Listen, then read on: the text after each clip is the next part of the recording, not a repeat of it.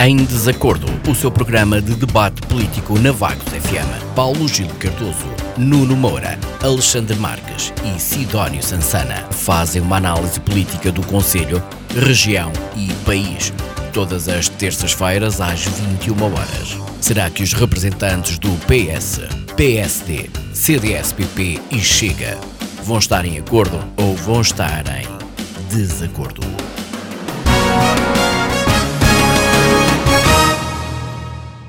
Olá, muito boa noite. Estamos de volta com mais uma edição do programa de debate político da Vagos FM, o Em Desacordo. Hoje eh, a ordem é Sidónio do Chega, um, Paulo Gil Cardoso do Partido Socialista, Nuno Moura do PSD e Alexandre Marques do CDS. E a discussão vamos colocar aqui a condenação de Vítor Figueiredo por injúria agravada contra Silvério Regalado e as propostas do Partido Socialista de Vagos para o orçamento e grandes opções do plano 2000 2022. Entretanto, vamos aqui também tentar saber se mais algum partido fez chegar à Câmara Municipal uh, mais alguma proposta. Em primeiro, vamos aos assuntos prévios. Duas boas noites aos quatro e começo por perguntar, Sidónio, uh, que assuntos em destaque é que nos traz hoje? Ora, boa noite à Sara e à Isabel, aos colegas de painel e à auditória da, da Vagos FM. Uh, eu hoje não vou propriamente repetir o, o, tema que trouxe na semana passada, mas vou forçosamente repetir o personagem, e provavelmente pela última vez, né, que é Eduardo Cabrita. Uh, pronto, uh, foram conhecidas recentemente as acusações de homicídio, de homicídio negligente contra o seu motorista, a propósito do atropelamento mortal na A6. Sabe-se que ocorrido agora a 163 km por hora, Eduardo Cabrita brindou-nos inicialmente com mais uma pérola, referindo que era só o passageiro. Bom, todos estamos a imaginar o motorista a dizer ao passageiro, ao senhor ministro, deixe estar aí quieto e calado, quem está ao volante sou eu. Mais grave ainda, uh, Eduardo Cabrita, nessa ocasião, voltou a insistir na responsabilidade do trabalhador morto na sequência do atropelamento. Repare-se que estou a repetir a palavra atropelamento, não me parece que acidente seja o termo mais adequado para um evento ocorrido a esta velocidade. Um, vamos aguardar pelos elementos na Justiça, mas parece que o agora ex-ministro uh, deveria ter algum poder para pedir ao motorista, seu subordinado, que afrouxasse uh, a marcha. Uh, e o mesmo se pode dizer de outros membros do governo que são apanhados regularmente em excesso de velocidade em veículos oficiais. Quanto mais não seja, há nestes episódios uma questão da autoridade moral para se poder solicitar aos demais condutores eh, que cumpram o limite de velocidade e as regras de código de estrada, algo ainda mais premente quando está em causa o próprio ministro que tutela a circulação e a segurança rodoviária. Finalmente, horas mais tarde, eh, ocorreu o inevitável e após mais esta lamentável atrapalhada, o ministro demitiu-se. Tão grave é essa sucessão de episódios que envolveram Eduardo Cabrita que a admissão teve que se dar a menos de dois meses das eleições, eh, ou até por causa delas, para evitar que o cancro alastre outros ministros de rendimento abaixo de serviços mínimos, ou até mesmo a todo o PS. Eh, parece-me que este episódio, e sobretudo o tempo que António Costa demorou a tomar a atitude que se impunha, é mais um sinal de uma certa cultura de falta de, falta cultura de mérito e de clientelismo da nossa sociedade, porque aparentemente alguém que chega a ministro e se aguenta no cargo até não poder mais, uh, só o conseguiu porque foi antigo colega de faculdade do primeiro-ministro, porque outro talento à partida não lhe é possível reconhecer para, para o cargo que ocupava. Muito obrigado. Muito obrigado, Sidónio. Paulo Gil, boa noite. Uh, muito boa noite ao auditório da Vagos FM, boa noite Sara, boa noite caros colegas de debate. Uh, eu, eu, começo por destacar uh, as notícias que têm saído ultimamente relativamente tanto ao crescimento efetivo que Portugal teve em termos de PIB em 2016, 2017, 2018 e 2019, durante quatro anos consecutivos, o PIB de português cresceu acima uh, do PIB da União Europeia.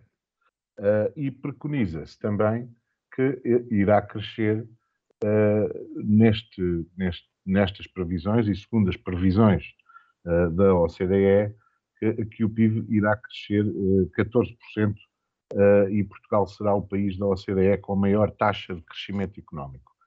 Isto contra todas as más línguas, todos os, os, os, os, os números irreais e muitas vezes a roçar o faltar à verdade de todos os partidos da oposição. Uh, portanto, Portugal cresceu durante quatro anos consecutivos e prevê-se que tenha novamente um crescimento acima do, do da, aliás, da OCDE, porque a OCDE é, uma, é a Organização de Comércio ainda uh, maior do que a União Europeia. Uh, depois, quero destacar aqui algumas coisas que me afligem. foram, relativamente à Covid, foram produzidas mais de 7 mil milhões de vacinas Uh, três ou quatro países onde elas uh, foram desenvolvidas tiveram dinheiros públicos, uh, o que é muito mau. Não serem devolvidas, esse investimento público não ser devolvido exatamente ao público. E quando falo exatamente ao público, falo nos países que têm baixas taxas de vacinação e a falta dos compromissos que os países ditos mais ricos e mais desenvolvidos têm tido para com os países mais pobres. Nos países ditos desenvolvidos e mais ricos, 65 em cada pessoa foram já vacinadas. Nos países pobres, apenas 3 pessoas em cada 100. Portanto, e apenas 4% das vacinas uh, chegaram aos mais pobres. Uh, o, o, no compromisso que os países ricos assumiram com as Nações Unidas, através do programa COVAX, de doação de 2 mil milhões de vacinas, apenas foi doado um quinto do prometido. Assim, não vamos lá. Porquê? Porque uh, estas coisas não têm fronteiras. Nós não nos podemos isolar em absoluto ou parar a economia mundial uh, e pensar que dentro da nossa casa e das nossa, da nossa fronteira que estamos a salvo e, e estamos é, a andar ao contrário. Uh, também quero referir que estão neste momento a serem entregues 1,2 1 milhão, eh, de, de vacinas por parte de Portugal, exatamente integrado neste programa, que se mantém atrasado, mas outros mais ricos que nós, e os países do Norte, incluindo Inglaterra, incluindo a Noruega, uh, e a Alemanha, uh, os Estados Unidos, uh, a Inglaterra, não estão a cumprir com aquilo que seria que, que, assumiram. Portanto, e assim, assim não vamos mesmo lá. E esta, esta pandemia que nos devia fazer aprender a cooperar, não, pelos vistos, não está a surtir efeito. E ainda para agravar, temos uma tensão no norte da Europa completamente absurda relativamente à Ucrânia e à Bielorrússia e com a Rússia e entre a NATO e a Europa e a Rússia e, e, soam os tambores da guerra e o mundo assim não vai lá, deixa-me triste. Disse. Muito obrigado, Paulo Gil. Nuno, bem-vindo. De regresso aqui ao plantel. Destaques nesta primeira parte do nosso programa.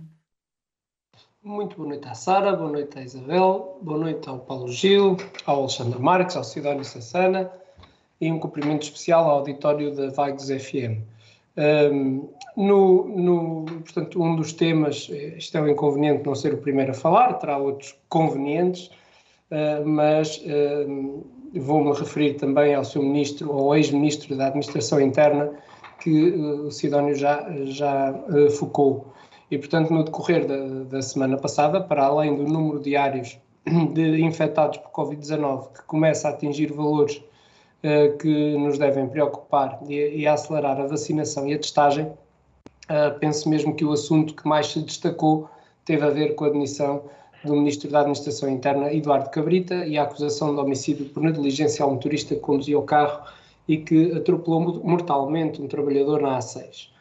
Já hoje, segundo o jornal I, ficámos a saber que a acusação contém erros surpreendentes, indica como uma das testemunhas um elemento do Corpo de Segurança da Polícia de Segurança Pública, referindo-se sempre a ele como se fosse no carro do acidente, quando na verdade ele seguia numa segunda viatura da comitiva. E, portanto, a responsabilidade ou é da Procuradora da República, Catarina Silva, que redigiu a acusação, ou então da própria investigação ao acidente que foi feita pela Guarda Nacional Republicana. E, portanto, tudo começa e acaba com a lotação do BMW que trazia Eduardo Cabrita de volta a Lisboa, a 18 de junho de 2021, após uma visita à escola da GNR de Porto Alegre. Uh, uh, e, portanto, a acreditar na acusação, o carro quase mais parecia um autocarro, pois dá como confirmado que na viatura seguiam cinco pessoas, quando na realidade os passageiros eram apenas quatro. Uh, o motorista, Marco Pontes, ao seu lado, no chamado lugar do morto, Paulo Machado, oficial de ligação da GNR no MAI, e atrás Eduardo Cabrita e um dos seus assessores, David Rodrigues.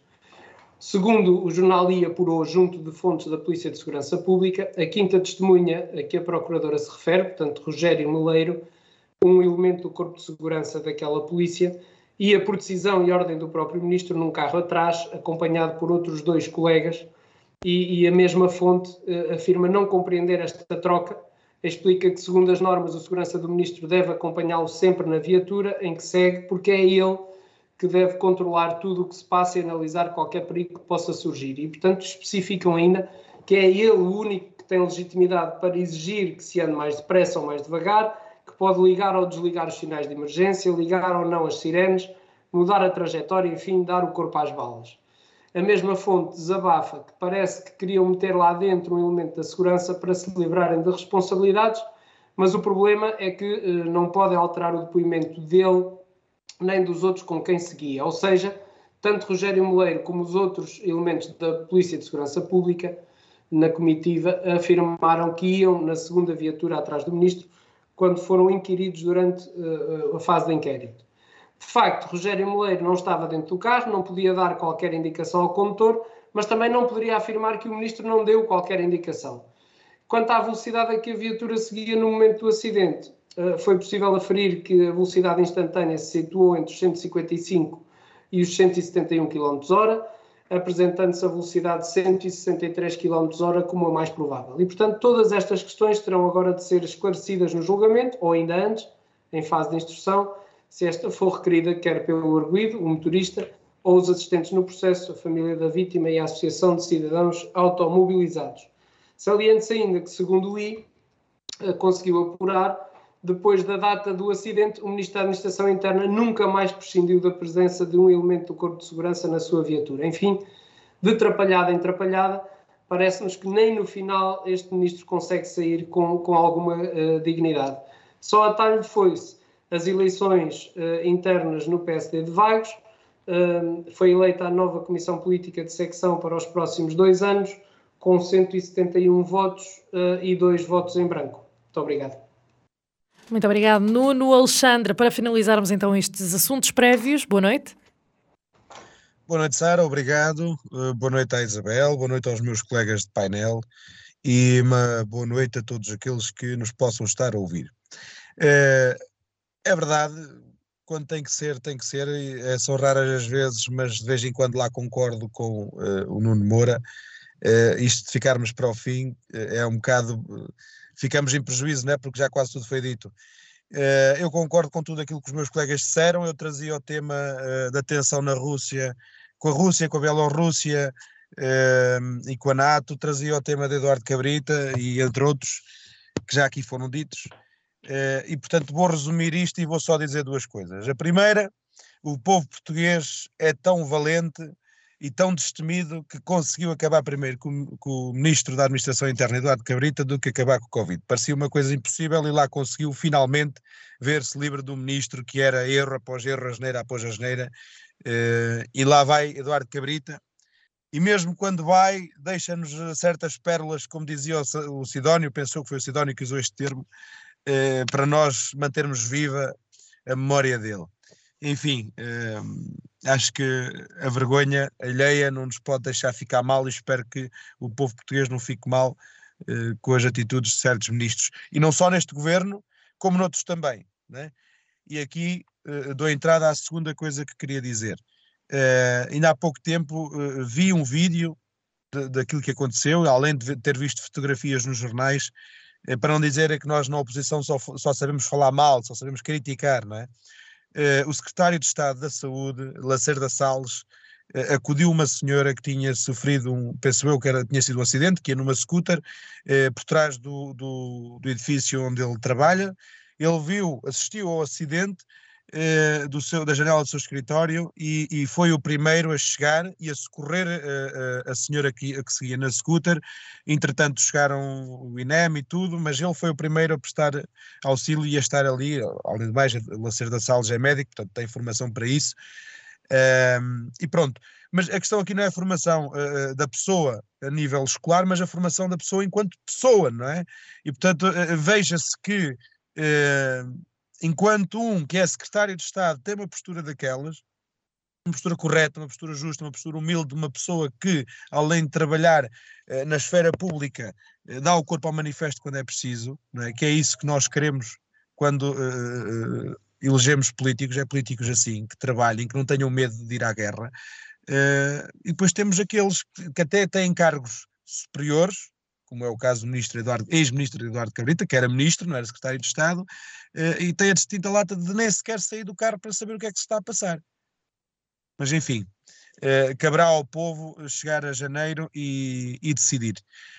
Um, e dar, para finalizar, os parabéns uh, ao Gué Martins, penso que não me engano no nome, se me engano no nome, o Nuno corrige-me, reeleito presidente da, da, da secção do PSD de Vagos, portanto sejam dois anos de muito trabalho, Uh, todo o trabalho que vier para desenvolver e fazer crescer o nosso município é sempre bem-vindo, venha de quem vier, uh, venha de que força política vier.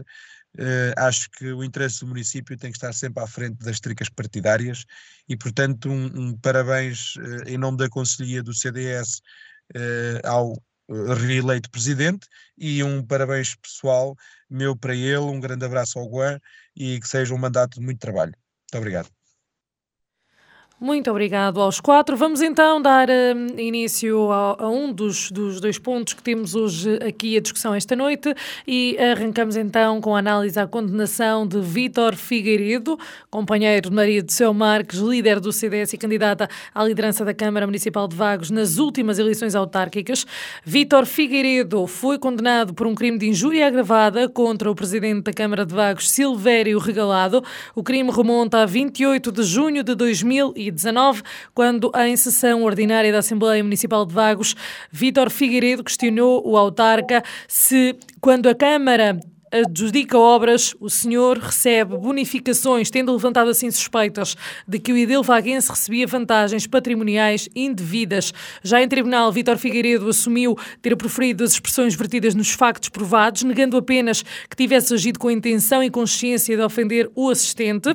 No entanto, o tribunal entendeu que esta é a acusação ou afirmação mais gravosa que se pode tecer acerca de um político. Nas redes sociais, os comentários são vários, entre quem considera considera que é uma parvoíce levar casos destes a tribunal ou quem acredita que a pena deveria ter sido mais severa para quem pratica um crime desta natureza. Sidónio é o primeiro a intervir. Questiono se este é efetivamente o culminar de uma acusação das mais gravosas, como indicou o tribunal, que se pode ser acerca de um político ou se realmente não passou uh, de má interpretação. Uh, bem, realmente uma, uma, acusação destas preferida a um político parece uma situação grave e a ter em conta em, em, em todas as suas vertentes e que deve ser eh, escalpizada até às últimas consequências.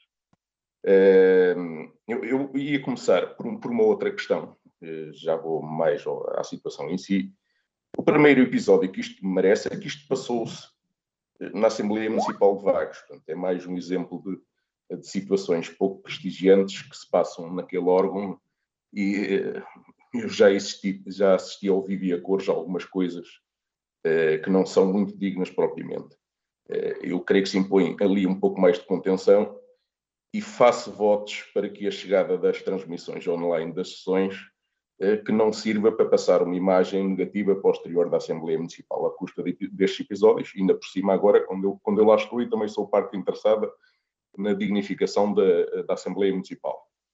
Bom, voltando à situação em si, que realmente é uma acusação grave, eh, eu tomei conhecimento dela alguns dias após a, referida sessão da Assembleia Municipal em que foi preferida. E, na altura, aquilo que eu pensei era que o Sr. Vitor Figueiredo uh, ou era inconsciente e não tinha noção das implicações de, das suas afirmações, ou então uh, tinha provas materiais irrefutáveis das suas afirmações e testemunhas credíveis dispostas a suportar aquilo que ele afirmava. Uh, aparentemente, o curso de Justiça vem dar força à primeira hipótese e, e, aparentemente, neste caso, fazendo fé no que a Justiça diz, temos uma mão cheia de nada. Uh, finalmente, o último comentário sobre esta situação. Eu agora vou-me colocar no, no papel de, ouvinte, ou neste caso, leitor da Vagos FM. Uh, lembro que o título da notícia publicada no site da Vagos FM, que servia de suporte a este nosso comentário, diz textualmente isto: Companheiro de Maria do Céu Marques, condenado por injúria agravada contra Silvério Regalado. Pronto. Quem anda na política, enfim, tem que estar preparado para, para tudo e, este título parece-me que tem algumas implicações políticas para a doutora Maria do Seu Marques, e, e parece-me que, que, a doutora Maria do Seu Marques tem que produzir alguns comentários de alguma forma a demarcar-se em, em, relação à, à notícia e, este, e a este título. Né? Como diz o povo, quem cala consente. Muito obrigado. Muito obrigado, Sidónio. Paulo Gil. Uh, bem, eu, em relação a este tema, eu estava presente na sessão da Assembleia onde foram uh, proferidas, ou, ou, onde foi questionado, uh, onde foi posta esta questão. Há, tenho aqui uma dúvida, mas eu, eu, não sou um jurista e, e, normalmente as pessoas dizem que perguntar não ofende. Uh, e o, o, o, que eu presenciei foi que houve, levantou uma questão. Claro uh, que uh, talvez com segundas intenções, e por isso é que ficou provado, ou aconteceu em tribunal que assim fosse. Mas foi uma questão, não foi uma afirmação. e o, o, transformar uma questão numa afirmação não, não, não acho que seja estar dentro de. não será o mais correto. Ou é uma afirmação ou é uma questão.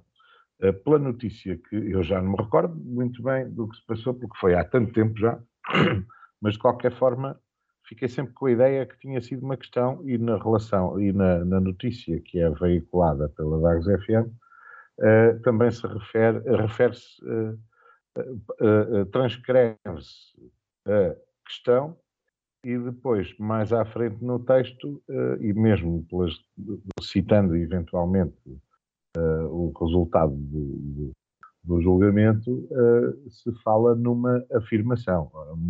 Uma questão é uma questão, uma afirmação é uma afirmação. Se a questão poderá ser insultuosa ou levantar suspeitas ou indigna, tudo bem, ok, e por isso mesmo, sim senhor, eh, eh, resulta eh, no que resultou. mas não vamos transformar uma questão numa afirmação. pelo menos por aí. Não sei. Eu, eu, não sou um legalista, aliás, sou, sou essencialmente um escritor, mas quando eu faço uma. Claro, quando fazemos questões e, e nós pomos questões em cima da mesa, às vezes elas são um bocadinho acutilantes eh, que, pelos vistos, foi o caso, não é? Portanto, não, eh, acho que, se, como disse o Sansana, se não houvesse realmente eh, certezas daquilo que se estava a insinuar, poderia correr mal, que foi o que aconteceu, ou tivesse provas, ou coisa para que o valha, poderia correr mal, que foi o que aconteceu. também partilho da questão da do, desacordo que tenho em relação uh, ao título que a Vagos FM fez, uh, que também uh, não concordo muito com esse tipo de, de título. se fosse ao contrário e se dissesse que fulano foi condenado não sei o quê, e mais à frente no desenvolvimento da notícia dizer que fulano é marido da Maria Céu Marques, epá, aí eu aceitava é normal, porque era uma muito informação. Bem, muito bem, uma, inf uma informação. O contrário, não. Começar a notícia por dizer que o companheiro e o primeiro nome que aparece uh, na, no parágrafo ou no título uh, ser Maria de Céu Marques e não o Vítor. Portanto, uh, nós, isto não é o vale tudo e nós devemos ter algum cuidado com a forma como lidamos até com as figuras públicas. Ele fez, as, ele fez as afirmações, a minha mulher é minha mulher e trabalha, é, é, funcionária pública e se ela fizer a geneira, eu não tenho nada a ver com a geneira que ela fez.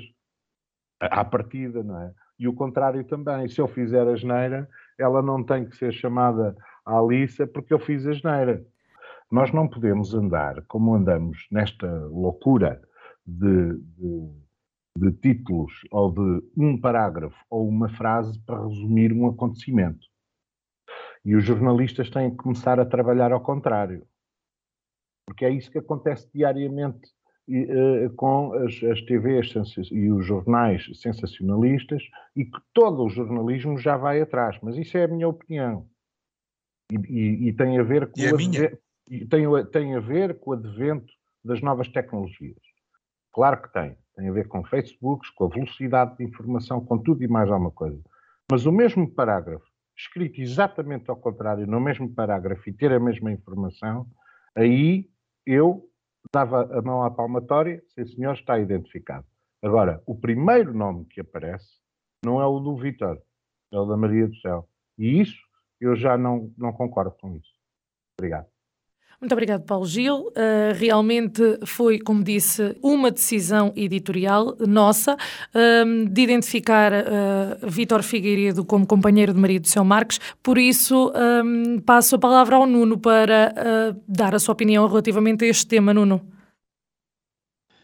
Ora bem, relativamente a este tema, gostava de dizer que um, é, é um assunto de foro jurídico e, portanto, devo começar por dizer que, enquanto esta sentença não transitar em julgado, eh, deve ser sempre dada a arguida presunção de inocência. Dito isto, a notícia da Vagos FM é factual quando refere que eh, o companheiro de Maria do Céu Marques, líder do CDS e candidato à liderança da Câmara Municipal de Vagos nas últimas eleições autárquicas, Vítor Figueiredo, foi condenado por um crime de injúria agravado, previsto e punido pelos artigos 181, número 1, 184, 132, número 2, a linha 1 do Código Penal.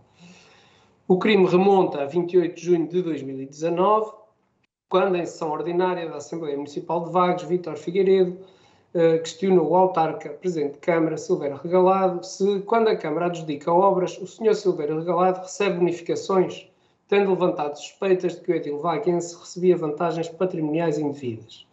O Tribunal entendeu que esta é a acusação ou afirmação mais gravosa que se pode tecer acerca de um político, e em Tribunal, Vítor Figueiredo assumiu ter preferido as expressões vertidas nos factos dados como provados, negando apenas que tivesse agido com a intenção e consciência de ofender o assistente, uh, Silveira Regalado, conforme se pode ler na sentença. A Vagos FM refere ainda, conforme consta também da sentença, que Vítor Figueiredo havia sido anteriormente eh, condenado a 4 de março de 2015 por um crime de falsificação ou contrafação de documentos, na pena de 200 dias de multa à taxa diária de 6 euros. Ainda e sobre este assunto, devo dizer que, embora estas coisas não aconteçam por acaso, estou uh, de acordo com os meus colegas de debate, porque uh, sou da opinião que não se devem utilizar títulos de notícias como este. Companheiro de Maria do Céu Marques condenado por injúria agravada contra Silvério Regalado.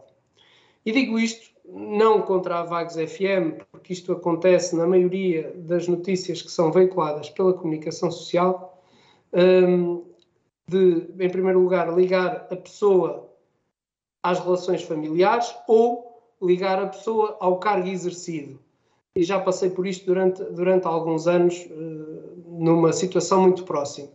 Eu entendo que as pessoas devem responder apenas por si e o nome de terceiros que não estiverem diretamente ligados, nada devem ter a ver com, com a situação. Acho que este deve ser um valor que se deve respeitar. E, portanto, sou da opinião do Paulo Gil que o enquadramento deveria ter sido feito, mas no texto da notícia e não uh, no seu uh, título. Por outro lado, e remontando à data em que eu também estava presente, dizer que, obviamente, a pergunta que foi feita não é uma pergunta, no meu entender, atenção, e aliás o julgamento já foi feito e o Tribunal já deu o seu entendimento.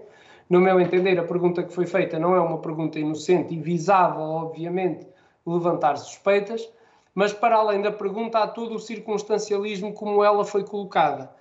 Uh, ou seja, uh, uh, diretamente ao Presidente da Câmara há uma questão, mas antes disso há toda uma história. Uma história de estar com o empreiteiro, de, de ele contar que era da, da terra do Pedinchas e depois fazer a pergunta ligando esse nome do Pedinchas ao Presidente de Câmara.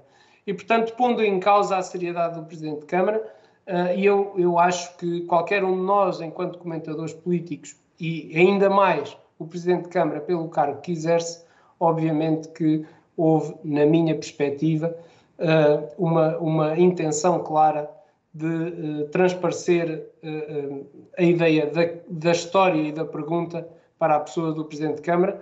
E, portanto, depois de uma acusação que toda a gente considerou toda a gente, em termos de testemunhas, e, e, o próprio Tribunal considerou ofensiva para a honra e consideração do Sr. Presidente de Câmara, uh, acho que se fez justiça e isso é sempre o mais importante.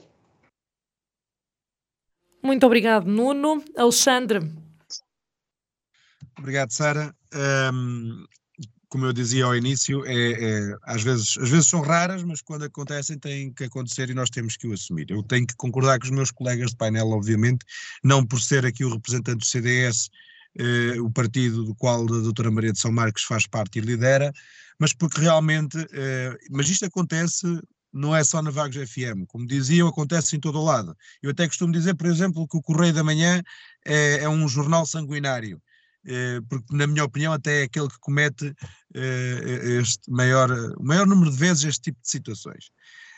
Um, o, o, o Sr. Vítor Figueiredo, primeiro que tudo, interviu eh, como membro do público, tal e qual como eu intervi nessa noite como membro do público, tal e qual como até o Paulo Gil interviu nessa noite como membro do público, se bem me recordo. Estávamos lá os três, menos o Sidónio, estávamos lá os três nessa noite. Uh, e, portanto, o, primeiro que tudo, o Vítor ali não uh, representava qualquer tipo de força política. Ok? Primeiro facto. Segundo facto, contra factos não há argumentos, como dizia Churchill, não é? Segundo facto é o seguinte: houve um enquadramento da pergunta, houve um relato de uma história uh, que se tinha passado entre o Sr. Vítor Figueiredo e o empreiteiro ou, ou, o administrador de uma, uma empresa que trabalha, trabalhava maioritariamente com obras públicas, em que, de facto, Uh, se contava esta história do pedinche e não sei quê, e de, das bonificações e do pedido pela frente e por trás, e pronto, o Ponto uh, explicou bem essa situação quando fez o relato na altura, o jornal O Ponto, um, e se bem me lembro, não é?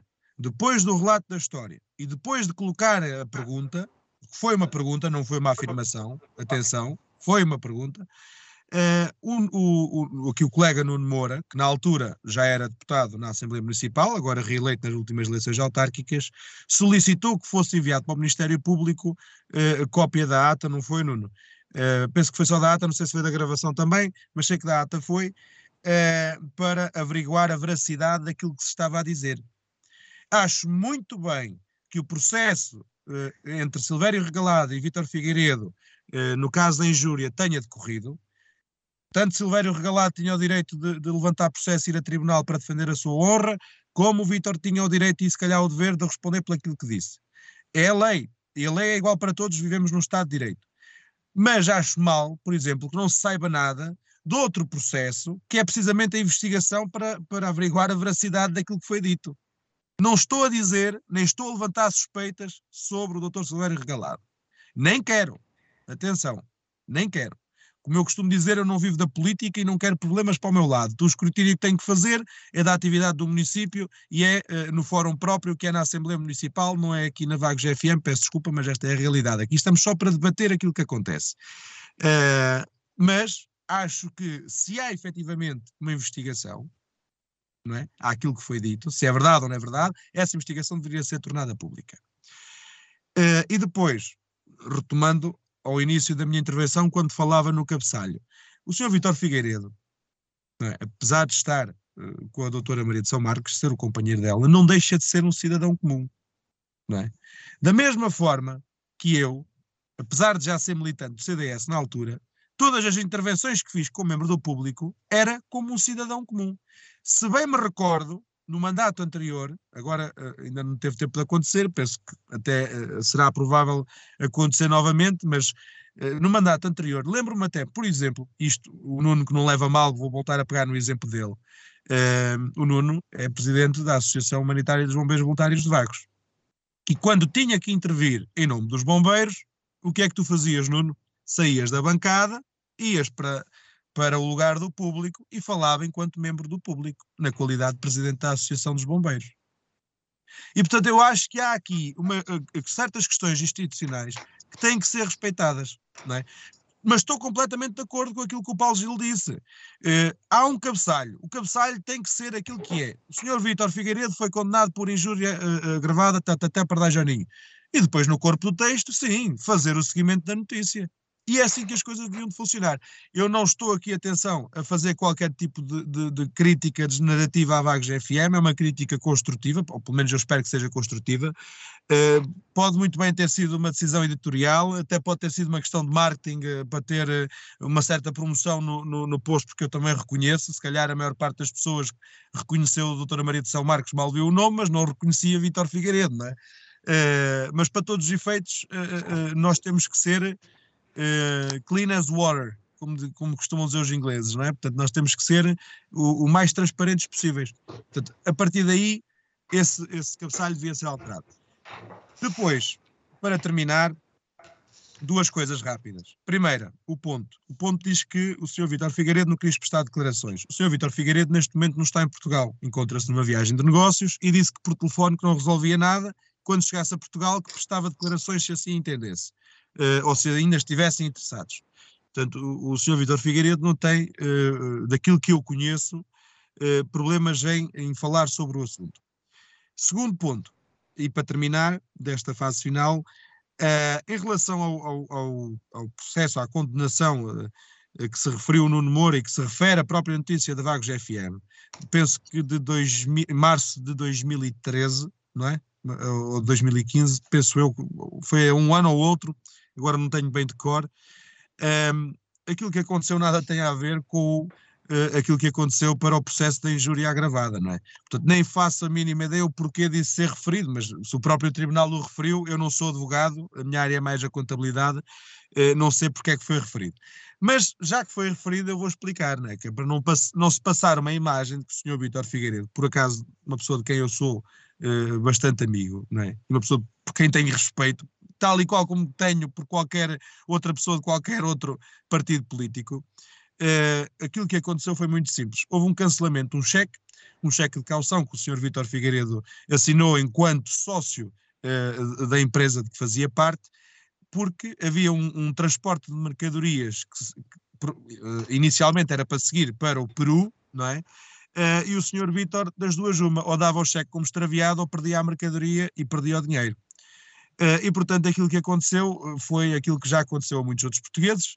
Eu tenho um exemplo meu na minha família direta, por exemplo, com os meus pais, uh, que num caso de burla tiveram que retirar o dinheiro todo da conta para não ficar sem o dinheiro, porque senão a senhora fugia para a Espanha com o dinheiro e nunca mais sabia o dinheiro. Depois, entretanto, lá se resolveu e tem o nome limpo. Uh, são coisas completamente normais. Falar Vítor Figueiredo foi condenado anteriormente por falsificação e contrafação e mais não sei o quê. Parece que estamos a falar de um criminoso a monte. E não é o caso.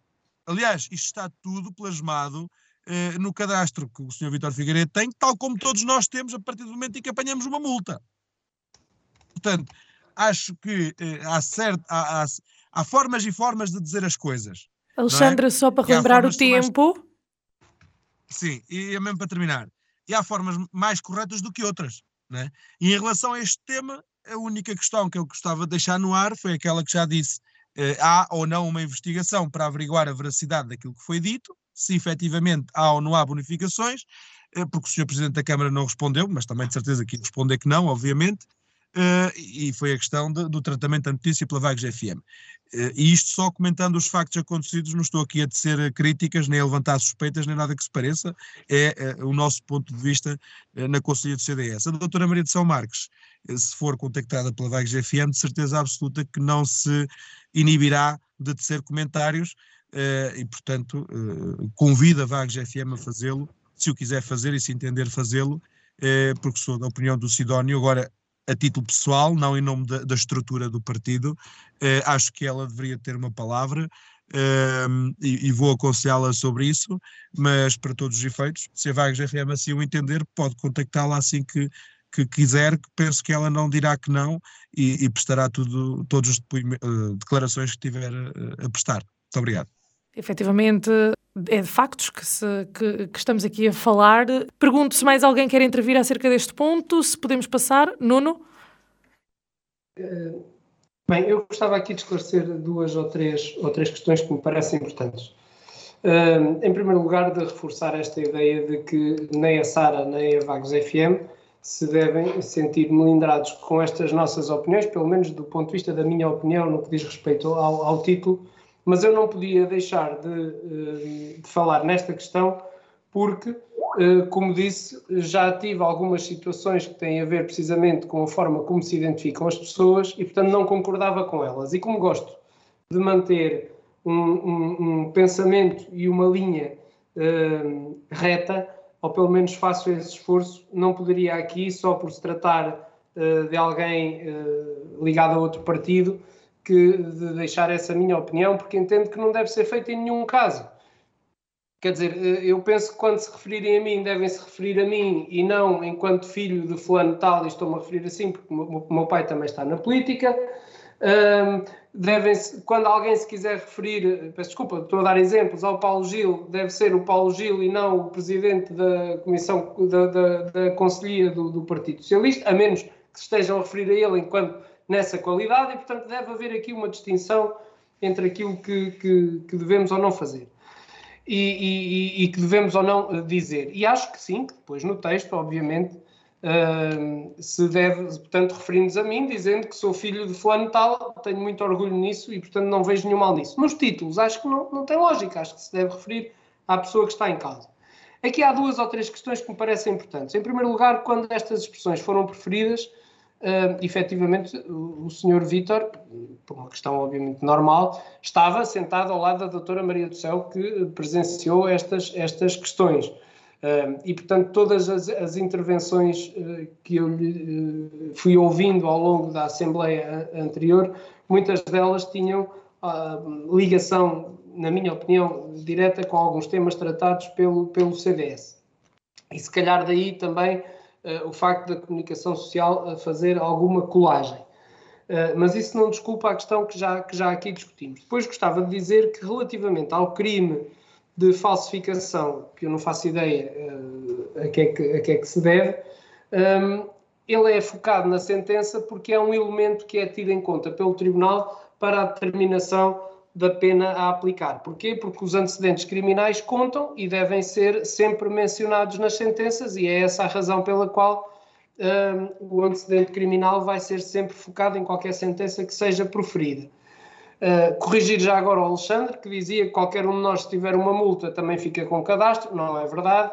Portanto, o cadastro no, no certificado de registro criminal só uh, fica a menção aos crimes, uh, tudo aquilo que for crime. Portanto, uma contraordenação, ou melhor, uma multa que derive de um crime, fica registado o crime no, no certificado de registro criminal. Uma multa que derive de uma contraordenação não fica no certificado de registro criminal, poderá, quando muito, ficar no registro individual de condutor se for uma violação de uma norma uh, estradal. Uh, e parece-me importante. Mais importante do que isto, uh, tem a ver o pedido que por acaso fui eu que fiz na Assembleia Municipal. O pedido que eu fiz na Assembleia Municipal é que fosse dado conhecimento ao Ministério Público da, da suspeição que estava ali a ser levantada. com o, o, o processo que foi intentado pelo Sr. Presidente da Câmara, com vista a, a ser apurado, o, portanto, a sua um, ofensa, foi dado conhecimento ao Ministério Público da insinuação e, portanto, como sabem, o Ministério Público, tendo conhecimento de qualquer crime, procede à investigação. Tive a sorte ou o azar de me encontrar no tribunal no dia, uh, porque ia ter uma diligência também, um julgamento, no dia em que decorreu este julgamento, eh, e, portanto, tive a oportunidade de assistir a, a parte dele, se não praticamente todo, e, portanto, pela senhora Procuradora eh, foi dada a possibilidade ao arguído, eh, ou pelo menos conjecturada essa parte, de ele trazer novos factos, nomeadamente dizer quem foi que lhe fez a insinuação, etc, etc, para que ela pudesse, uh, de uma forma mais uh, apurada, avançar, ou melhor, continuar com a investigação dos factos. Porque, efetivamente, a investigação da, do crime que o senhor Vítor deu a entender que o senhor Presidente da Câmara cometeu foi feita pelo Ministério Público, tendo sido arquivada por falta de, de provas e falta de, de, meios para investigar. E, portanto, foi dada essa oportunidade do senhor Vítor, que, se não estou em erro, até disse que no dia seguinte, ou, ou que na segunda-feira seguinte, iria fazer chegar ao Ministério Público esses elementos, tanto quanto tenho conhecimento, não existe, eh, não foram, não chegaram nenhum novos elementos ao Ministério Público e também não foi dado início ou, ou não foi reaberta essa investigação por não existirem novos uh, elementos de prova. Portanto, uh, o Ministério Público fez o seu trabalho e, portanto, podemos, pelo menos nessa parte, para já estar descansados que e, efetivamente o Sr. Presidente da Câmara não terá cometido nenhum destes crimes para já o que temos é uma sentença condenatória do Sr. Vítor Figueiredo relativamente a este, eh, ao crime do qual vinha acusado, sendo certo que ainda não transitou em julgado e, portanto, teremos que aguardar por essa altura para que se confirme esta condenação. Muito obrigado, Nuno. Efetivamente, o nosso programa já vai avançado e temos que uh, seguir para o nosso segundo ponto que nos propusemos aqui discutir. Um, e o segundo ponto diz efetivamente respeito às propostas que o PS de Vagos entregou na Câmara Municipal para, quem sabe, integrar o orçamento e grandes opções do plano para 2022. Entre as várias propostas, temos algumas que já são repetentes, nomeadamente a criação de um circuito de transportes urbanos. Um, em primeiro lugar, eu gostava de perguntar ao Sidónio. Eh, se uh, o Chega também uh, fez questão de entregar alguma proposta à autarquia, se não contribuiu. Ora bem, vou começar precisamente por aí, né? até vou tratar o assunto com alguma ironia, não vale a pena fazer isto um drama. acontece que esta resposta que vamos tratar do Grupo Municipal do PS faz alusão a um convite de divisão de gestão financeira da Câmara de Vagos para a apresentação de propostas para o Orçamento de 2022.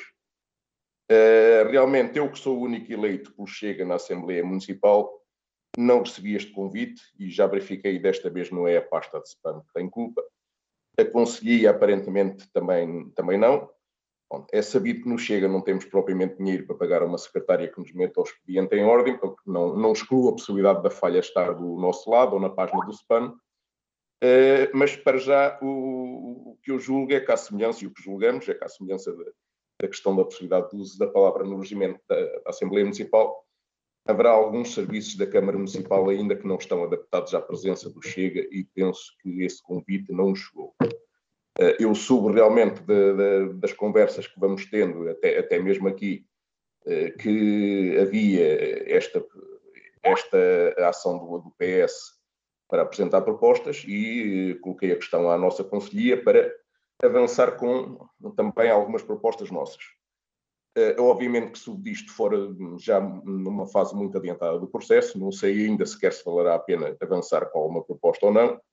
Uh, as nossas propostas, de qualquer forma, vão numa direção, ou se forem apresentadas, irão numa direção diferente do PS, que é, não, não pretendemos andar aqui no jogo político de avançar com propostas que envolvem milhões eh, para depois a, a maioria supostamente esmagadora eh, chumbar, chumbar essas propostas todas, não? É? até porque o nosso staff não tem propriamente disponibilidade para isso.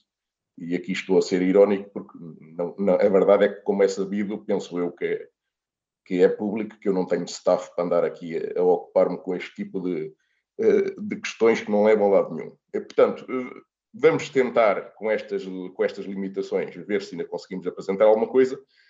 Não faço propriamente questão nisso, até porque nesta, nesta, nesta proposta do PS que vamos tratar, havendo coisas com as quais não concordamos e que são discordâncias ideológicas, há outras que têm mérito e eu, se calhar, pegava por aquela que, que, que, do nosso ponto de vista, tem realmente mais Sim. mérito. Portanto, eu pedia-lhe efetivamente para fazer uma referência a algumas uh, com que vocês, se calhar, concordam, Exatamente. que acham que são efetivamente necessidades preeminentes para o Conselho e outras Exato. que não, e porquê? Sim, sim, é para aí que eu ia agora, e como já deve ter percebido, eu deixei algum tempo para tratar isto, porque gostava de tratar com algum detalhe agora estas questões aqui, porque na Assembleia Municipal eh, os minutos não me chegam para, para, para, para dar eh, estes detalhes todos. Eu vou começar precisamente por aquela que, que para nós eh, também concordamos com ela, venha ela de onde vier. Tem a ver com os transportes intermunicipais. Uh, o município de Vagos tem uma carência que eu, que eu, dizia que é de, eu diria que é de nível terceiro mundo, é uma ausência total de, de, de uma rede de transportes públicos uh, e, e, que constitui um estrangulamento ao desenvolvimento económico, uh, principalmente por via da reduzida mobilidade dos trabalhadores. isto não afeta só quem trabalha, mas ninguém imagina que um candidato aos empregos que abundam em vagos e que pagam salário mínimo terá ao seu dispor, sem limitações, uma viatura própria. Uh, isto faz-se sentir frequentemente. Eu tenho muitos relatos que vão neste sentido de pessoas que vivem numa localidade e que não aceitam empregos noutra localidade do Conselho porque não têm, não há transportes, não têm transporte. Uh, mas este estrangulamento também se faz sentir noutras áreas. Uh, dou um outro exemplo, podia arranjar mais exemplos. há utentes do Serviço Nacional de Saúde que são obrigados a deslocar-se para consultas médicas em extensões de saúde fora da sua área de residência, por não terem vaga ou sequer atendimento na sua freguesia, e em alguns casos estas deslocações são um drama. Eh, eu penso que é necessário realmente fazer qualquer coisa nesta área. Eh, no, no programa eleitoral autárquico do Chega, também tínhamos propostas que iam nesse sentido, portanto não faz sentido a gente agora uh, dizermos que, que, não apoiamos só porque vem não sei de onde. Uh, sim, em princípio apoiaremos, uh, venham elas de onde vierem. Um, ehm, já tive aqui a ocasião de dizer aquilo que penso sobre os veículos elétricos, portanto a solução neste caso por mim pode passar por mini autocarros elétricos a combustão, desde que ande e desde que ajude a resolver o problema, está tudo bem. Eh, parece-me que o valor do investimento que o PS propõe estará subavaliado. Eh, não sei se contempla custos de, de exploração e pessoal. E para avaliar este tipo de projetos, estes custos também têm que ser tidos em conta logo desde o início. De qualquer forma, mesmo que seja um bocadinho mais caro, e mesmo que não tenha com participação de lado nenhum, eh, eu trocava este projeto, que considero estruturante no sentido de incluir nas opções do município, mesmo que não com participado, como já disse, por outros mais caros que vão avançar porque têm com participações comunitárias ou estatais e que são de utilidade duvidosa. E eu aqui deixe-me referir que se calhar aquilo que mais distingue o Chega em relação aos outros partidos é, é, a nossa posição em relação à União Europeia. Nós não concordamos com muitas das coisas que se passam nesta União Europeia e se calhar entre ter esta ou não ter nenhuma, mais valia não ter nenhuma, eh, porque eu acho uma aberração como é que eh, na União Europeia há financiamento para projetos que são supérfluos, vamos dizer assim, são, são projetos de, de ricos, e não há financiamento para projetos que são estruturantes e são básicos, como é, por exemplo, construir uma rede de transportes públicos ou construir uma rede de saneamento. Pronto, fim de parágrafo. Eh, em relação à questão dos custos, voltando à questão dos custos, isto é necessariamente caro. Eh, pode haver formas de, de, de, conter os custos. Eu vou aqui sugerir mais, mais duas ou três para a discussão.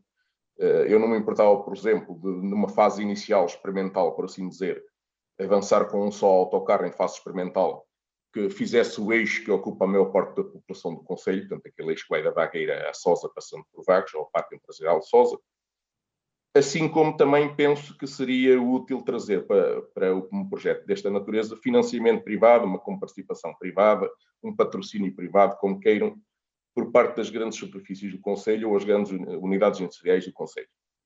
Se elas beneficiam com o projeto, porque é que não hão de associar-se ao mesmo e comparticipar o mesmo? O que não podem fazer, parece-me a mim, é queixar-se recorrentemente da falta de mão de obra que, que tem, e, e, este também é um fator que contribui para a falta de mão de obra, como já referiu, e depois não dar um, um, apoio para tentar resolver o problema quando tem uma oportunidade para o fazer. Portanto, esta seria uma via de tentar baixar e dividir os custos de uma solução deste género. Uh, pronto, é o que se me oferece dizer sobre este ponto que, uh, que realmente é um dos, um dos que apoiamos uh, com, com mais força. vou passar agora à questão da feira industrial e comercial. Eu assisti há décadas atrás ao nascimento da Expo FACIC, eh, numa área diminuta do campo de jogos da Escola Secundária Cantanheiro, onde eu então estudava. Daí para cá, num percurso de décadas, a Expo FACIC tornou-se numa referência nacional neste tipo de certames e é muito importante para Cantanheiro. Tanto assim é que depois foi, depois dessa iniciativa pioneira, foram surgindo aí réplicas por tudo quanto é município. Não significa que não vale a pena Vagos vir a ter também um evento do género, o que me parece é que nesta época de pandemia não será a ocasião mais propícia para avançar com uma coisa deste género. Fundamentalmente em relação à inclusão disto no orçamento de 2022, eh, penso que eh, o ponto-chave para, para avaliar eh, o arranque de uma coisa deste género é precisamente isso, é a pandemia. Pronto. abordando também os outros pontos. Primeiro ponto, prevê fazer do, do, município de Vagos uma espécie de capital nacional das ciclovias a troco de 800 mil euros, uh, eu, o valor do investimento para mim serve como, como, como comentário. Portanto, não vou, não vou comentar mais, mais isto. Ponto 3.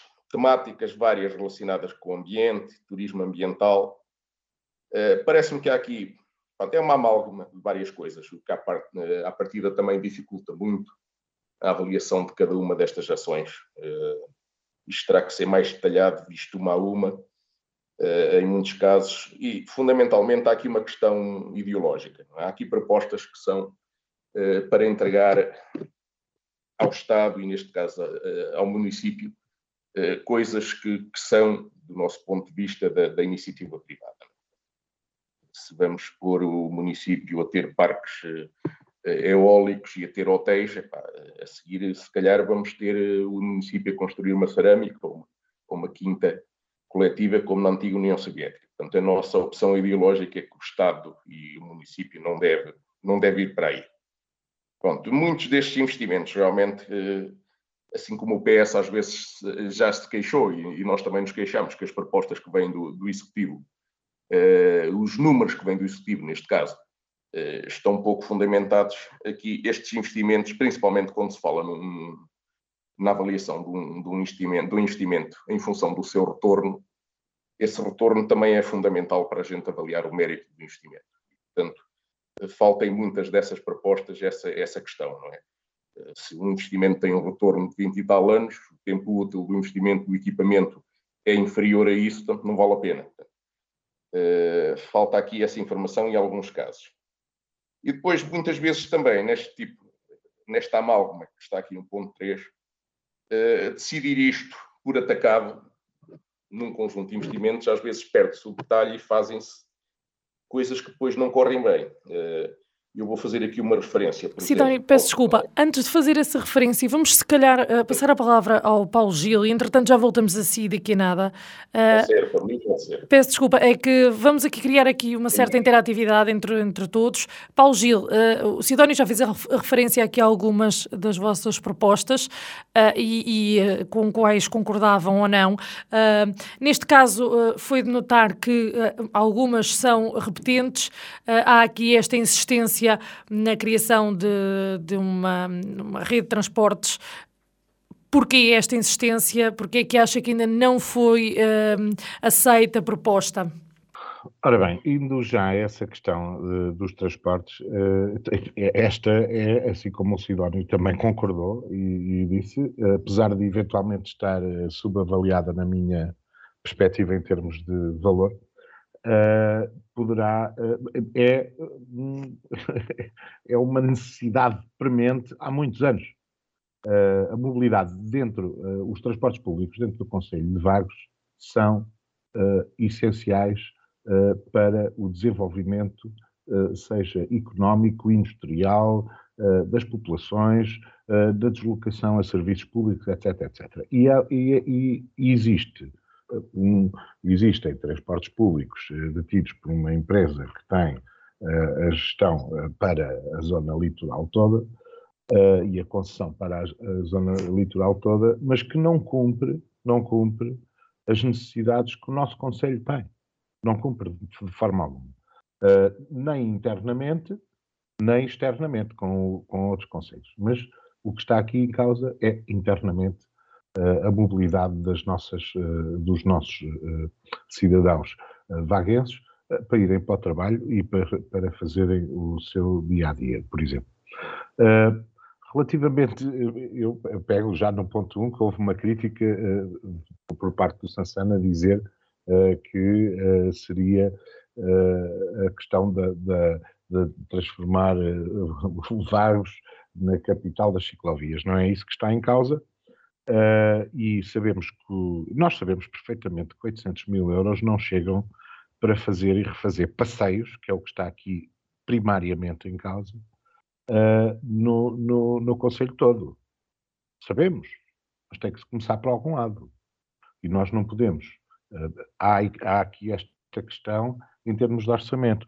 Eu, todas as propostas somadas que, do, do, do, orçamento, do, do, as nossas propostas, uh, apenas chegam a 7% do orçamento de 2021, que foi de 26, mil, eh, de 26 milhões, 26 milhões e qualquer coisa.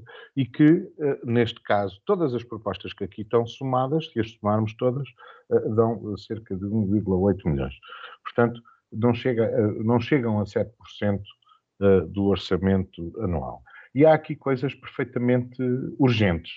Os passeios são uma coisa urgente. em, em toda a vila, uh, em todo o Conselho, porque não é só na Vila, mas na Vila, porque tem uma aglomeração e, um, e uma pressão maior e tem mais pessoas a circular, claro que uh, deveria haver essa prioridade. Uh, depois é a questão do, do, do veículo de lavagem e aspiração de pavimentos e vias públicas. Nós andamos a, a, subcontratar, nós andamos a subcontratar para o fazerem anualmente e depois em só essencialmente na vagueira, só na zona de praia. O resto do Conselho precisa, também precisa. E aliviávamos de alguma maneira os funcionários de, de, que estão dedicados à questão da, da higiene e da apanha de lixo e de, de papéis, etc., que eh, desta forma não tinham que andar a varrer pavimento. E sobrava-lhes tempo para fazerem outras coisas. Portanto, e achamos que é imprescindível. dos transportes urbanos, portanto, já falámos. A questão do ambiente. A questão do ambiente, e eu vou dar este exemplo mais uma vez. Existe um, existem vários municípios, este é um exemplo. O, o, o município de, de, da Lourinhã, por exemplo, tem essa ligação com as privadas relativamente à produção, e estamos a falar agora da questão energética uh, e ambiente. Uh, tem, tem essa ligação com empresas. Disponibilizou uh, espaços e que as empresas que têm as eólicas ou os parques fotovoltaicos pagam e devolvem também em energia o, o facto de estarem lá instaladas. Portanto, tem que haver. Mas para isto é preciso algum dinheiro também. Há aqui a questão das trocas, eventualmente, uh, de, de, de, locais, o município tem terrenos uh, que pode trocar por outros, pode fazer por multas, pode adquirir outros. Paulo Gil, para uh, concluir. Sim. relativamente a, a, ao turismo e à micro-reserva, isto são coisas que são exemplos noutros conselhos. temos também incentivos à fixação de jovens e, e, e fazendo desta forma, criando, tentando cativar aqui em Vagos, no Conselho, a, a presença e fazer com que, as, que, que, os jovens fiquem e que tenham filhos aqui. Porquê? Nós somos um Conselho que tem a pirâmide etária uh, uh, completamente ao contrário. Somos um, conselho, um dos conselhos mais envelhecidos do país. Ora, quem está envelhecido está reformado e não está a trabalhar. Nós temos que ter, temos que ter população produtiva e que faz mexer a economia e que faz mexer o comércio e que faz mexer os infantários e tudo e mais alguma coisa. E a indústria e, e, e etc. Portanto, temos que criar uh, uh, condições para que as pessoas se fiquem, os jovens se fixem. Paulo e, por fim, a questão uh, da feira. Como o Sansana disse, começou com uma coisinha pequena. Para lhe dar exemplo, nós já tivemos aqui a Vagros, uh, e, e, outras que depois teve a Florivagros Paulo Gil tem mesmo que terminar. Dimensão, sim, sim, estou a terminar. E que tinha uma dimensão bastante razoável. Uh, e temos que começar em algum lado e, em algum ano, independentemente se haja pandemia ou não. E depois há a questão da promoção para fora também. E, portanto, tem que haver este tipo de incentivo e, e promoção das empresas e associações locais. Muito obrigada. Nuno, uh, acho que o Partido Socialista de Vagos toca aqui um, em necessidades que o, do Conselho ou nem por isso? De, de, de que forma é que o PSD uh, ah, e, e vê, vê, viu estas propostas e já agora se fez também chegar algumas à Câmara, tendo em conta que também é o partido que está no poder? Ora bem, Sara, é sempre de, de elementar importância que os partidos políticos que concorrem às eleições autárquicas façam chegar ao Executivo Camarário as propostas que entendem ser as melhores para o crescimento e o desenvolvimento do Conselho, embora apenas na perspectiva de cada um deles. E no caso concreto, o Partido Socialista fez chegar aquelas que entendem ser as suas melhores propostas para o Plano Plurianual de Investimentos para o ano 2022, depois da Câmara Municipal o ter oportunamente solicitado. E nessas cinco propostas, Segundo as contas apresentadas, o Partido Socialista não foge à sua regra do despesismo, uh, apontando para cerca de 2 milhões de euros, mais concretamente 1 milhão e 800 mil euros, aliás, como o Paulo Gil já disse, e, e, para um partido que se diz tão interessado no desenvolvimento e crescimento do nosso Conselho, acho que foi muito parco nas propostas apresentadas, não tendo, por exemplo, efetuado qualquer referência aos apoios às IPSS, aos apoios à cultura e ao desporto, bem como a área socioeconómica, tão importante para o bem-estar das pessoas e, e, das famílias. As propostas apresentadas são, do meu ponto de vista, muito bem-vindas, uh, mas completamente desgarradas e com um enquadramento muito defeituoso em relação a um plano que se quer abrangente e coerente. Não sei se o Partido Socialista eh, copiou uh, as propostas do programa eleitoral do PSD, sufragado pelos vaguenses com o resultado que se conhece, com as propostas que apresentou, já que todas elas constam daquele documento que define uma estratégia global e não apenas setorial. E, portanto, para o Partido Socialista, para o ano 2022, parece não ser necessário que se proceda à requalificação de estradas, aos apoios sociais, aos apoios à cultura e ao desporto, dos apoios à educação, apoios para a defesa da costa, apoios para a reabilitação urbana, apoios em termos de defesa do ambiente e da sustentabilidade, etc, etc, etc, ficaríamos aqui duas horas. Propor que se gastem 2 milhões de euros em cinco propostas não parece todo execuível, tanto mais que os valores apontados em algumas delas poderão ficar muito aquém da realidade, aliás o Paulo Gil já o admitiu, e como exemplo disso posso mesmo falar da proposta de mobilidade.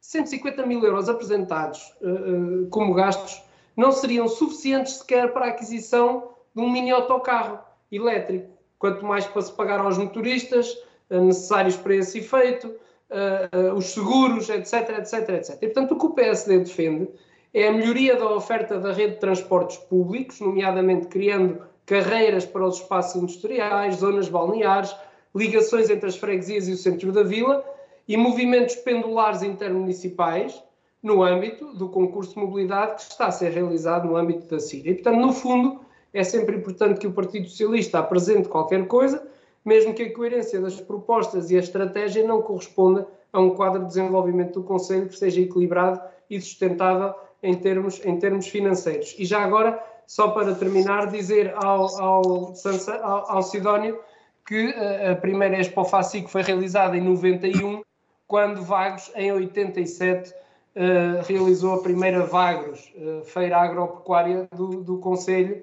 e que, portanto, teria hoje, na minha perspectiva, uma, uma projeção elevadíssima, não tivesse sido, uh, uh, não tivesse tendo o seu fim na altura em que uh, o CDS governava os, o município e, portanto, criou a Florivagos e depois pôs, pôs fim a esse certame. Muito obrigado. Muito obrigado, Nuno.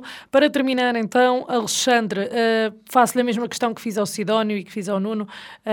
Um, o CDS uh, eh, participou nesta contribuição, contribuiu, digamos assim, para, para este orçamento e grandes opções do plano. Uh, de que forma? E depois também, se, se calhar, fazer aqui uma comparação, uma análise a estas propostas do PS. É assim, o CDS contribuiu como contribui todos os anos, apesar eh, de às vezes sermos acusados de, de não o fazer. Uh, as propostas de CDS seguiram uh, no dia 11 de novembro, portanto quase há um mês, faltam cinco dias para fazer um mês, Um, as nossas propostas uh, são quatro, uma delas nova, três repetentes, e continuaremos a repetir as repetentes até que elas sejam concretizadas.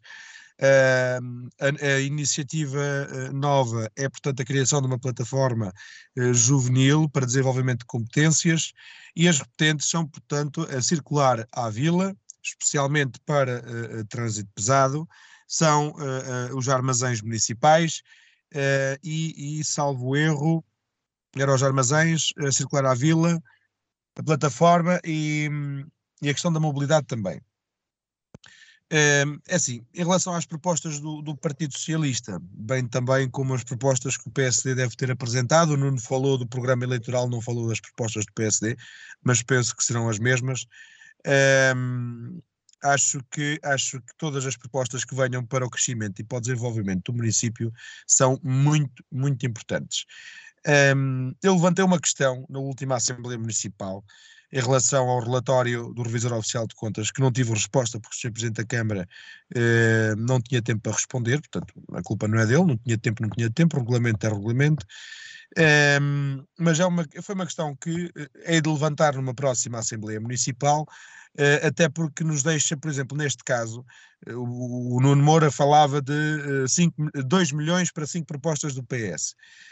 não sei quantos milhões para as propostas do PSD seriam necessários. Sei mais ou menos os milhões que seriam necessários para as propostas do CDS. Mas eu duvido que a Câmara Municipal, nos anos vindouros, eh, especialmente para o sucessor do Dr. Silvério Regalado, venha a ter dinheiro para fazer alguma coisa. Ou pelo menos na magnitude eh, em que as nossas propostas eh, se refletem, não é? Porque, e a minha questão na Assembleia Municipal tinha a ver com isto. Há uma lei do financiamento das autarquias locais que estipula um teto de 20% da margem de endividamento que as câmaras podem efetivamente contrair a título de dívida.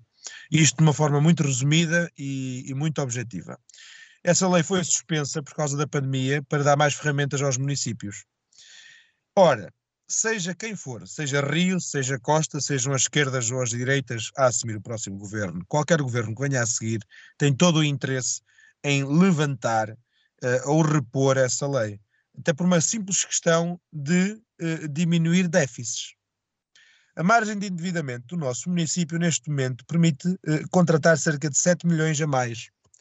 E nós ainda temos uma dívida no, na ordem, pelo menos a, a, a, meio deste ano, no final do primeiro semestre, segundo reflete o, o relatório que a Assembleia Municipal teve conhecimento na, na última vez que reuniu, o, o, município tinha cerca de 13 milhões e pico de dívida. Ora, mais 7, vamos para cima de 20 milhões de dívida. Se essa lei for reposta, quem é que vai trabalhar com 20% daquilo que sobrar da margem de endividamento? Porque penso eu, se não estou em erro, que cerca de 5 milhões já estão contratualizados, desses 7 a que o município agora consegue ter acesso pela falta dessa lei estar em vigor. Uh, esta, eu coloquei a questão ao Sr. Presidente da Câmara, ele não tinha tempo para responder, mas hei-lhe a colocar na próxima Assembleia Municipal, porque efetivamente nós demos as propostas no CDS, no dia 11 de novembro, como já disse, uh, mas precisamos efetivamente de saber qual é a estratégia que o Sr. Presidente da Câmara e a sua equipa está a pensar em implementar, porque efetivamente esta é uma questão que vai afetar até sequer a proposta de propostas, quanto mais, ou a sugestão de propostas, eh, quanto mais a concretização de obra em si, no futuro vindouro. Se calhar esta, esta era até uma questão que era capaz de interessar ao nosso colega de debate, uh, Nuno Moura, não é? E aqui eu vou fazer mais uma referência à, à possibilidade de, de, de ser uma das hipóteses na sucessão do Dr. Silvério Regalado, porque isto são factos, eh, é notório para qualquer um que, que se interesse pela política local. Eh, ele próprio já mostrou disponibilidade, desejo-lhe toda a sorte e, e, bons resultados se ele conseguir esse desidrato, até porque se ele tiver bons resultados, o município terá bons resultados. Uh, é uma questão importante e que todos nós devemos de refletir sobre ela. Não estou aqui a dizer já críticas, nem construtivas, nem uh, pejorativas, Uh, estou só a levantar esta questão que é muito importante que fique no pensamento das pessoas. Uh, e, obviamente, quero, para terminar, dizer só isto. Eu já, já tive hipótese de dizer em vários fóruns, especialmente naqueles em que nós, pessoas dos vários partidos, conversamos umas com as outras, portanto, em off, que é o seguinte: às vezes já há aquele tabu de falar do Chega, o Chega é um partido radical, o Chega é um partido extremista, o Chega é um partido que não se pode falar com eles porque senão temos que traçar linhas vermelhas. Um, e é assim, eu já o disse aqui várias vezes: o Chega existe porque vivemos em democracia. E mesmo em democracia, as pessoas que acreditam nos valores do Chega têm que ter uma representatividade. Da mesma forma que aceitamos o Bloco de Esquerda ou o Partido Comunista, temos que aceitar o Chega, tal como aceitamos CDS, PS, PSD, etc. Uh, e, e, devo dizer, uh, não sei se discordarão de mim, que gostei imenso de ver a intervenção do Sidónio agora há bocadinho em relação às propostas do PS. Peço-lhe que termine, Alexandre. É para terminar. O Sidónio é uma pessoa que já demonstrou que consegue estabelecer pontos.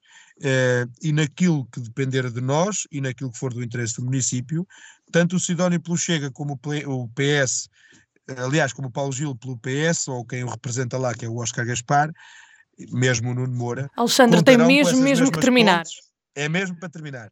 Contarão com essas mesmas pontes da nossa parte do CDS. O nosso objetivo principal é o melhor de Vagos uh, e, portanto, estamos cá para isso. Muito obrigado. Muito obrigado, Alexandre. Perguntou ao Sidónio se ainda quer prestar alguma declaração sobre este tema, tendo em conta que eu o interrompi, na tentativa de criar aqui algum dinamismo nesta intervenção, uh, e interrompi efetivamente o seu discurso, Sidónio, e ainda tem tempo.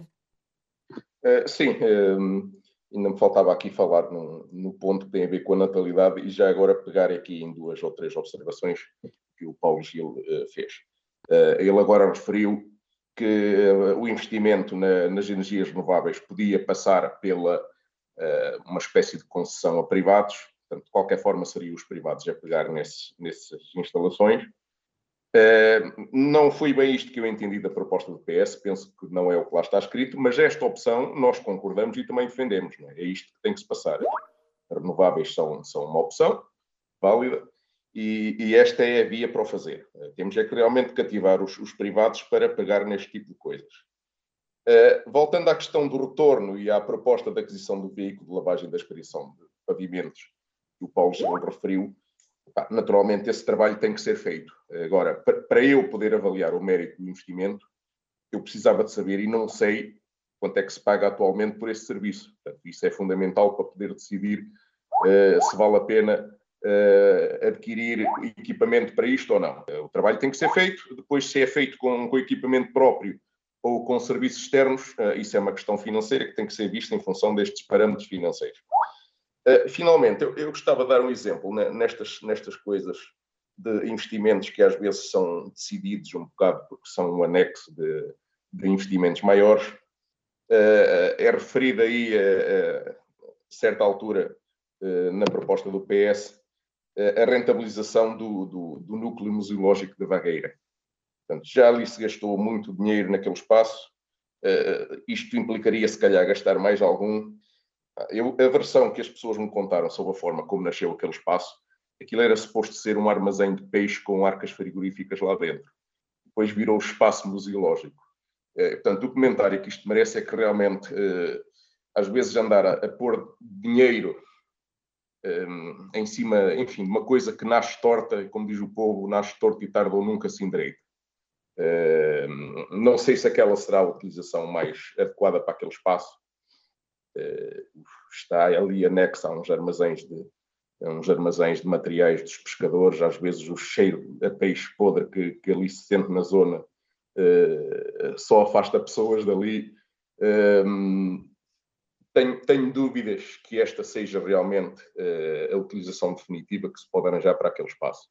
Bom, só para terminar, realmente falar um bocado sobre a natalidade. Um, ehm, bom, temos realmente um problema de natalidade. À partida, estarei de acordo com propostas que, que apoiem a natalidade, desde que dirigidas à, à população em geral, e não aquele tipo de propostas em que parece que só alguns grupos específicos é têm direito a apoio à natalidade. Agora, uh, só referir a propósito da, natalidade, aqui uma, uma questão que me surgiu nos últimos dias. Há pessoas que, por força do, do cargo que tenho na Assembleia Municipal, começam a dar contas de situações específicas. Uh, eu Sidónio, peço-lhe que conclua mais uma vez, desta vez é oh, sério. Agora só mais um, um minutinho para, este, para esta parte, não é? Fala-se muito dos Um minuto não, 30 segundos, 30 segundos. 30 segundos, ok. Incentivar a natalidade e, e no fundo, há alguém que vem ter comigo a dizer-me: eu mudei-me agora para Vagos, eu e a minha mulher, queremos pôr um filho, uh, filho, a criança de 3 anos na creche e não temos vaga em Vagos. Tive que pôr a criança em Sosa quando eu não tenho transportes para ir para Sosa. E lá voltamos outra vez à parte dos transportes. Se calhar às vezes convinha mais pôr as instituições a, a funcionar e a rentabilizar ao máximo recursos existentes e não pensar já em despejar dinheiro sobre os problemas. Pronto, já terminei. Muito obrigada, Sidónio. Muito obrigada aos quatro. Cabe agora à Câmara Municipal e ao Executivo avaliar efetivamente as propostas e um, que serão depois uh, escrutinadas e votadas em Assembleia Municipal, onde certamente estarão todos presentes para mais tarde discutirmos uma vez mais este, estes assuntos. Agradeço a vossa presença. Uh, estaremos juntos uma vez mais uh, para a semana, naquele que será nosso programa, o último antes das férias de Natal e de Ano Novo, portanto, um, aguardo-vos. Até lá. Em Desacordo, o seu programa de debate político na Vagos FM, todas as terças-feiras às 21 horas. Será que os representantes das conselhias vão estar em acordo ou vão estar em desacordo?